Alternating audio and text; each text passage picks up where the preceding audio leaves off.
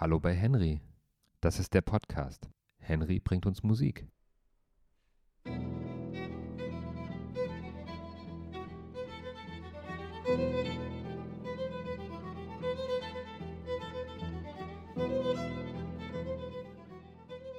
Trio über irländische Volksweisen von Franck Martin. Geschrieben Frank Martin, aber geboren in der französischen Schweiz in Genf im Jahr 1890. Das war ein Ausschnitt des dritten Satzes, Giege im Tempo Allegro. Und das Trio heißt auch Klaviertrio und bei einem Klaviertrio spielen ein Klavier, ein Cello und eine Geige. Weiter geht's.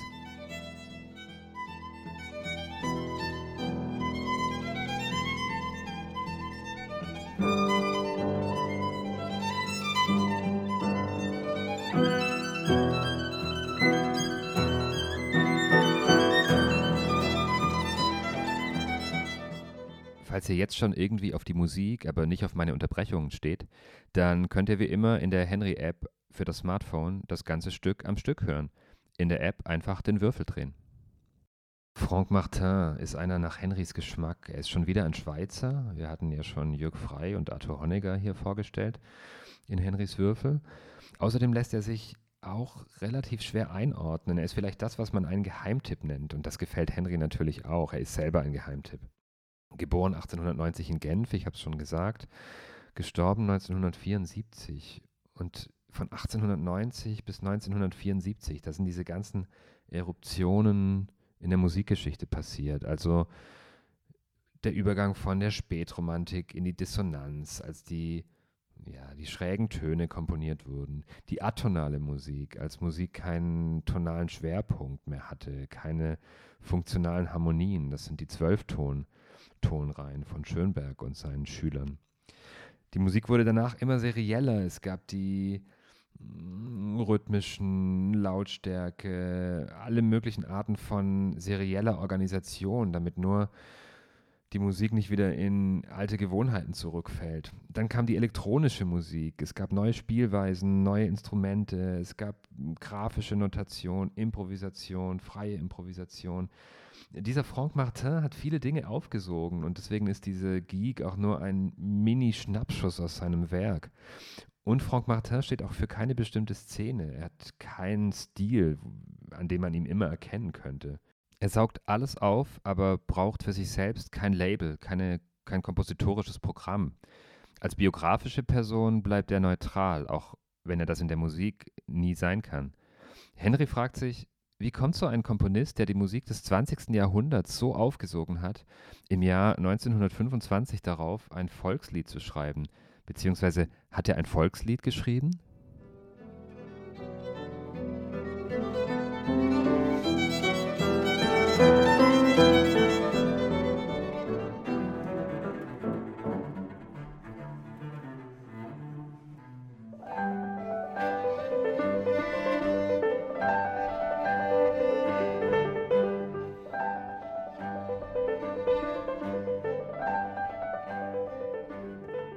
Henry sagt, wir müssen über künstlerische Freiheit sprechen. Es gibt einen Aufsatz von Franck Martin, der heißt Nécessité d'une musique contemporaine von 1942, auf Deutsch Die Notwendigkeit einer zeitgenössischen Musik. Und da fragt Franck Martin sinngemäß oder sinngemäß übersetzt, warum bestehen zeitgenössische Komponisten so sehr auf dem Charakter von Wildheit und Grimmigkeit, wo dies doch so oft auf Kosten der Schönheit geht? Die meisten Komponisten geraten in eine der beiden Fallen, entweder Originalität um jeden Preis oder ein lähmender Kult der Banalität. Die Haltung eines Komponisten muss aber sein, entsprechend seines wahren Geschmacks zu komponieren, das, was man aufrichtig liebt. Wenige tun dies, und anders als man vielleicht annehmen würde, ist dies in Wahrheit die schwierigste Sache der Welt. Es erfordert Mut, weil ein Trend eine mächtige und verführerische Geliebte sein kann. Viele die sich als unabhängig bezeichnen würden, dienen ihr trotzdem. Zitat Ende.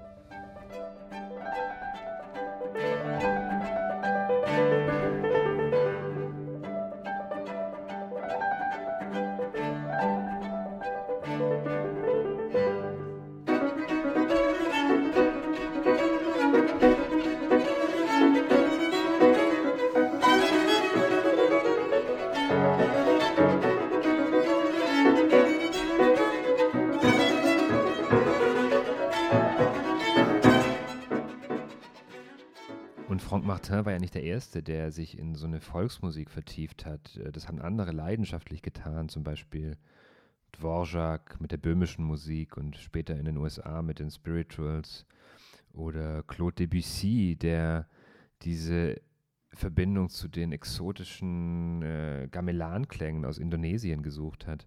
Stravinsky mit der russischen Volksmusik und der allergrößte Bela Bartok, der ja sein Leben lang ungarische Volksmusik gesammelt und aufgezeichnet hat, ähm, wie ein Besessener. Schostakowitsch, auch schon Gast bei Henry, hat sich mit der jüdischen Klezmer-Musik beschäftigt. Was suchen die Komponisten in dieser Volkskultur? Ist es irgendwie der Wunsch, zurück zum Ursprung zu kommen, so eine Energie in der Musik zu entdecken? Bei Franck Martin und dem Trio war es erstmal ein Auftrag. Er hat in Paris die Bekanntschaft eines Amerikaners gemacht, eines reichen Amerikaners, eines irischstämmigen Amerikaners. Und der hat bei Franck Martin dieses Klaviertrio bestellt, weil er hm, hat sich erhofft, dass diese populären Melodien, die er im Kopf hatte, seine Lieblingsmelodien, dass die neues Leben erhalten durch diese kompositorische Behandlung. Und dafür sollte es Geld geben.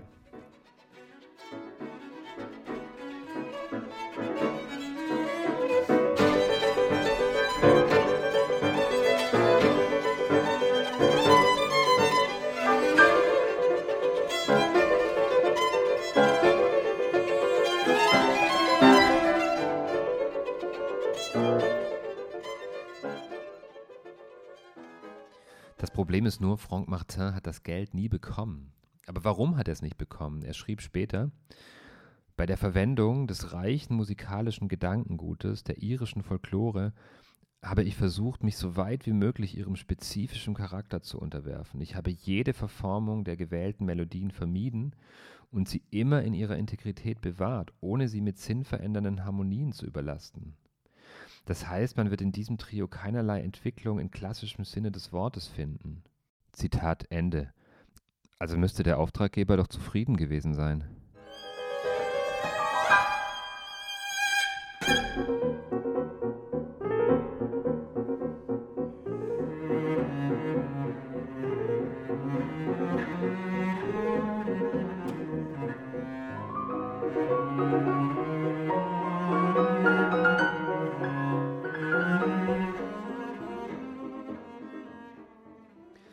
Nachdem Franck Martin gestorben war, hat man in seinem Nachlass ein Notizheft gefunden. Und in diesem Notizheft kann man so ein bisschen diese Entstehung der, des Trios nachverfolgen. Und zwar hat Franck Martin sich begeistert an diese Aufgabe gemacht. Er ist in die Bibliothèque Nationale nach Paris gegangen und hat geforscht und hat Quellen angegeben und hat das Material durchwühlt und hat sich ganz stark zu den sehr speziellen, archaischen Melodien vorgetastet. Er wollte wirklich die ganz exzentrischen Fundstücke und hat sie aber nicht bearbeitet, weil wahrscheinlich wäre es das gewesen, was dem ähm, amerikanischen Auftraggeber vorgeschwebt wäre, dass er sie ausschmückt, bereichert, variiert, sondern er hat sie wirklich auf die Essenz reduziert, auf einzelne besondere, exzentrische Melodien und hat dann angefangen, die zu kombinieren. Also sie zwar in ihrer Form zu belassen, aber sie auf verschiedene Stimmen zu kombinieren, ähm, in Fragmenten, beziehungsweise so in ihrem Kern, der aber dann sehr fragmentarisch wirken musste. Und vielleicht hört man das ja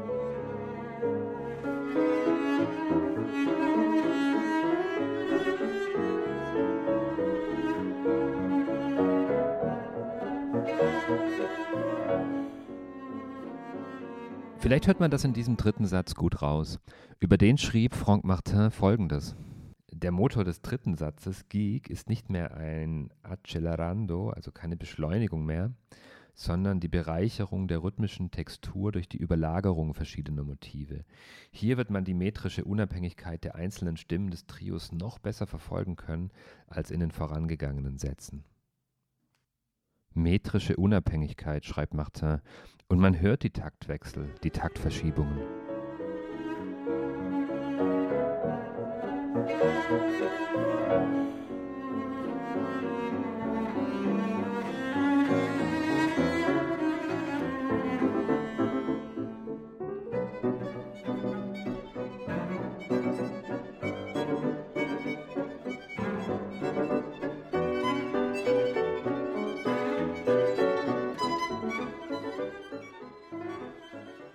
Und so kam es, dass der Auftraggeber die Zahlung verweigert hat, was übrigens der Protagonist im letzten Podcast, Paul Wittgenstein, nie gemacht hat. Der hat oft genug gezahlt und das Werk dann doch nicht gespielt. Äh, Franck Martin hat aber kein Geld bekommen, hat das aber mit Fassung getragen. Er hat dem Amerikaner geantwortet, dass es ihm sehr viel Spaß gemacht hat und es gibt keine Schuld zu begleichen, weil er ohne diesen Auftrag nie auf dieses Thema der irischen Volksmusik gekommen wäre, das ihn so fasziniert hat. Und wenn dieser dritte Satz Gieg heißt, dann ist das tatsächlich als Back to the Roots zu verstehen. Und zwar hin zur ursprünglichen Herkunft dieses Begriffes und dieser Musik. Hm, wer sich schon mal mit Barock oder Bach beschäftigt hat, weiß vielleicht, dass die Geek in der Kunstmusik am Hof ähm, der letzte Satz der sogenannten Suite war. Die Suite, die bestand ja aus Allemande, Courante, Sarabande, Giege.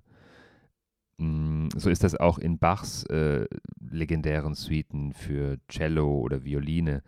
Ähm, da klingt die Giege so.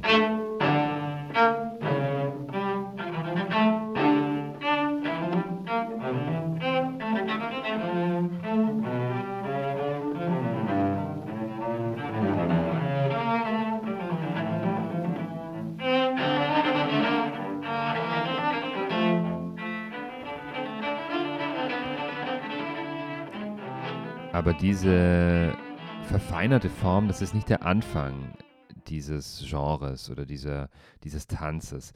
Es gibt verschiedene Worterklärungen. Also die mittelalterliche Giga und französische Gige waren Streichinstrumente. Ähm, deswegen, das merkt man jetzt auch noch in äh, Franck Martins Gig, dass da zwei Streichinstrumente spielen. Und ähm, andererseits wird die Wortherkunft auch vom Altfranzösischen hergeleitet, Giguet äh, das heißt herumtollen. Vielleicht hat das auch noch ein bisschen was mit dem Wort giggeln zu tun, also dieses ausgelassene Lachen. Aber in der irischen Volksmusik gab es eben die Jig. Man sagt auch den Jig. So wurde der Tanz genannt und auch die Melodie, auf die man tanzte. Und auf den britischen Inseln gab es schon im Mittelalter verschiedene Arten, auf die Jig zu tanzen. Entweder im Zusammenhang mit einem Theaterstück, oft am Ende des Stückes, oder als Solotanz oder auch als sogenannter Kontratanz, Kontratanz, also als Paartanz, wo man so symmetrische Bewegungen macht. Mm, und diese ganze Kultur und diese Giege wurde von einem Lautenspieler, nämlich Jacques Gauthier, nach England gebracht. Der war von 1619 bis 1648 am englischen Hof. Da hatte die Giege auch ihren Platz eben oft als Abschluss von äh, Theaterstücken. Man kann sich das vielleicht ein bisschen so vorstellen wie, ja, wieder runterkommen, sich ausschütteln und wieder so diese körperliche Verbindung von Theaterstück und Realität. Das ist aber eine Spekulation, die es nur bei Henry gibt. Ähm, und dann kam die Geek aufs Festland und zwar durch den Lautenisten Jacques Gauthier, der musizierte am englischen Hof und zwar von 1619 bis 1648 und ging danach wieder nach Frankreich. Und dort entstand eben diese französische Giege. Und dann gibt es noch die italienische Giege, die klingt so ein bisschen eher wie die Musik von Franck Martin, weil bei der italienischen Giege gibt es nicht diese punktierten Achtel, also dum, da, dum, bam, bam, sondern, also dieses springende, sondern gleichmäßige Achtel als Grundbewegung. Und das ist ja auch diese irische Form, die Franck Martin hier durchkomponiert hat äh, französische Geek, italienische Geek, das sind Zeiträume von 200 Jahren, in denen sich dieser Tanz weiterentwickelte und irgendwann langte er dann im deutschen Hochbarock an, ähm, wo eben Leute wie Bach und Vorläufer ähm, sie in die Suite komponiert haben. Und das alles steckt in der Bezeichnung dieses dritten Satzes des Trios, das Henry diese Woche vorstellt, nämlich Giege, wenn Franck Martin eben nicht so Johann Sebastian Bach meint und die ganzen Assoziationen, die der klassische Komponist vielleicht auch seiner Zeit da im Kopf hatte, sondern dieses ursprüngliche irische wieder hervorruft.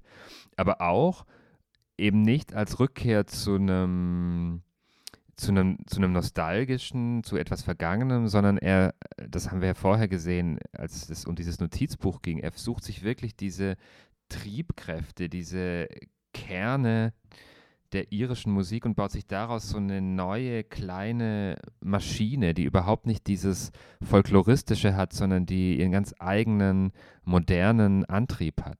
Und der Komponist hat es so gesagt. Dieses Trio stellt sehr wenig Ansprüche an die Harmonie und verlangt alles von Rhythmus und Melodie, die die Grundlage des irischen Gesanges und Tanzes bilden.